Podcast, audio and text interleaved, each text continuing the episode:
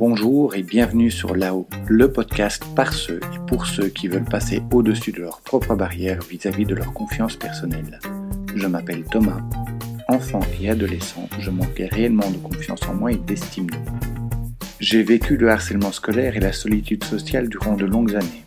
Les gens qui me connaissent actuellement tombent souvent des nues lorsqu'ils apprennent ce parcours, car il est tellement à l'opposé de l'image de confiance que je dégage actuellement. Je suis convaincu que nous pouvons tous améliorer nos niveaux de confiance et d'estime personnelle. Je sais par expérience que contrairement aux idées reçues, ce ne sont ni des choses innées, ni des rêves inaccessibles, et que toi aussi tu peux le faire. C'est pour cela que j'ai créé ce podcast qui a pour but de t'inspirer et de te donner des pistes pour que toi aussi tu puisses t'épanouir, prendre confiance et prendre la place qui te revient dans la société.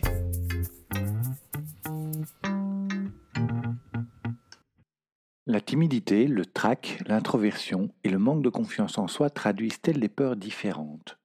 Ou sont-elles des formes différentes d'un même trouble?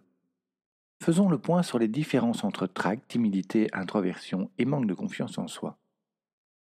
Si tu consultes le Robert, voici les définitions que tu trouveras.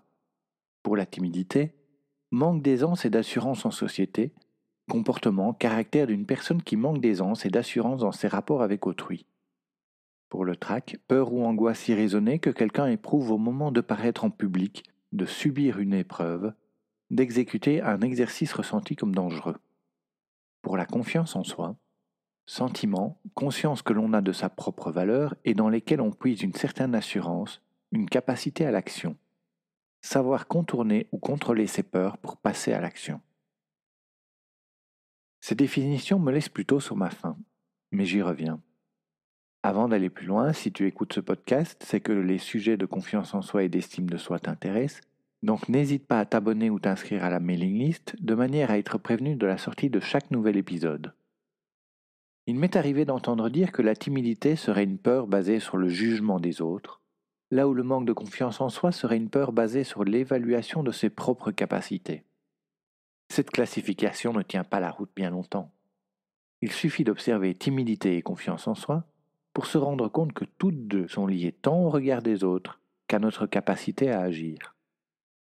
Dire que la timidité est caractérisée par la peur du jugement et du rejet est vrai. Mais cela ne suffit pas à la distinguer du manque de confiance en soi.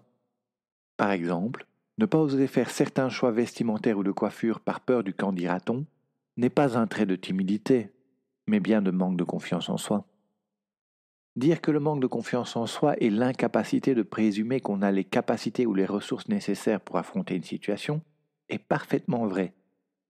Pourtant, cette définition peut également s'appliquer à la timidité. Dire encore que la timidité est un manque d'assurance et donc de confiance en soi dans ses rapports humains est encore vrai, mais tout aussi incomplet.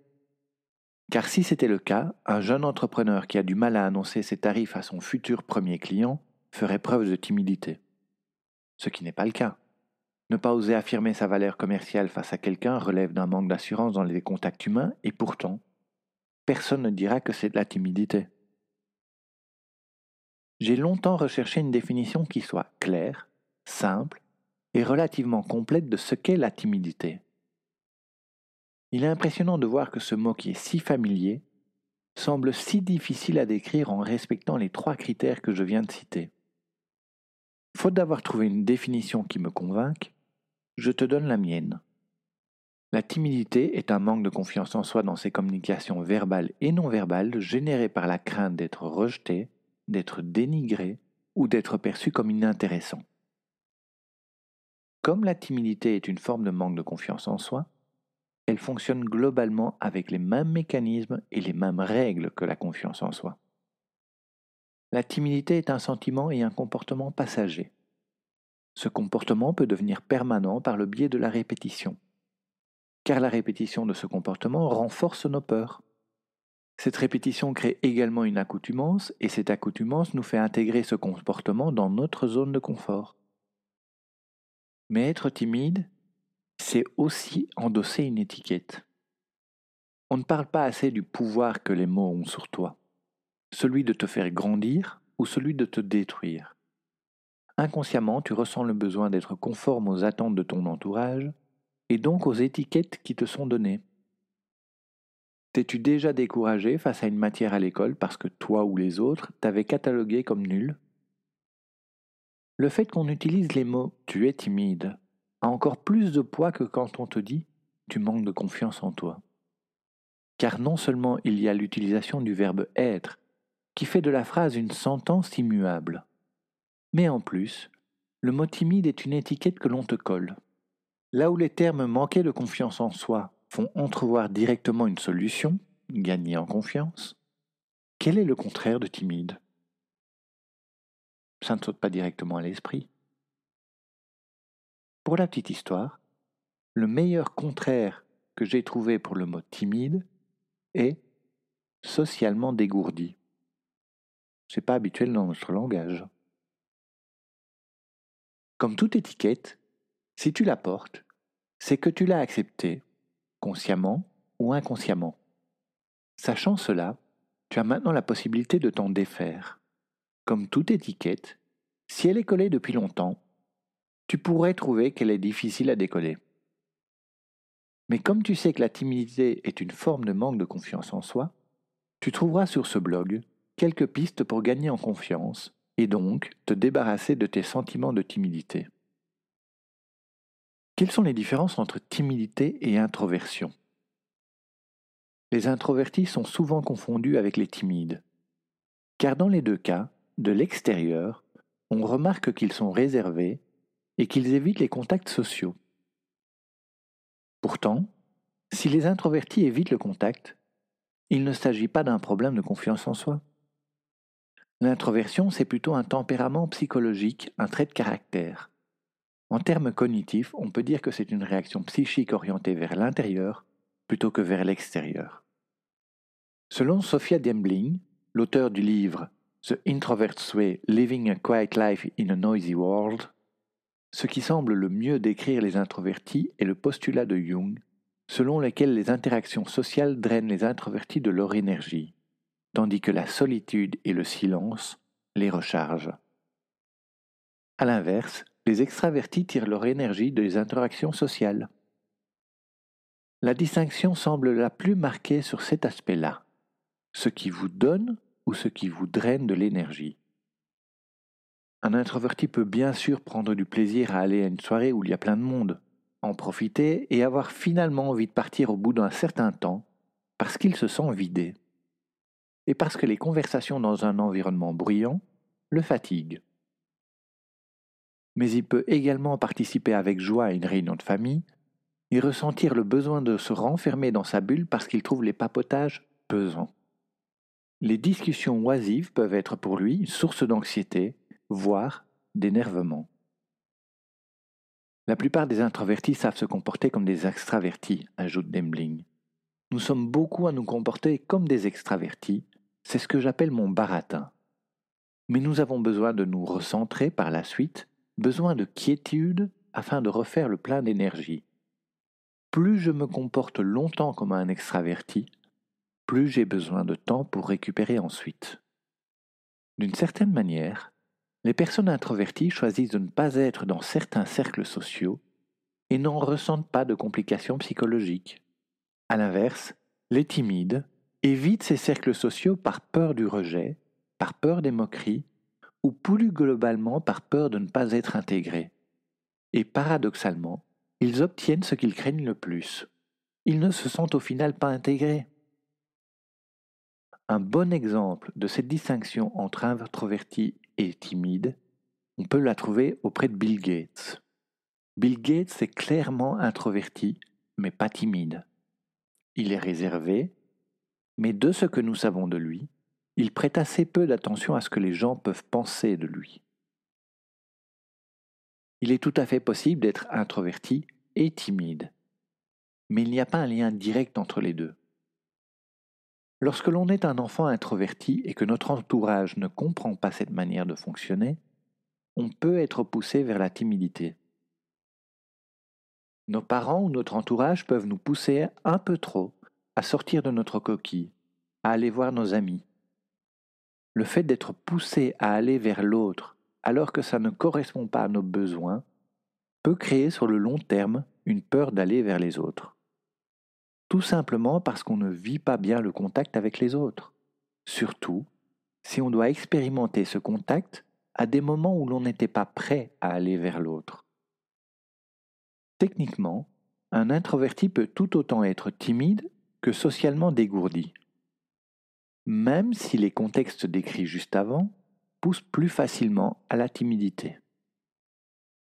D'ailleurs, on trouve aussi beaucoup d'extravertis timides.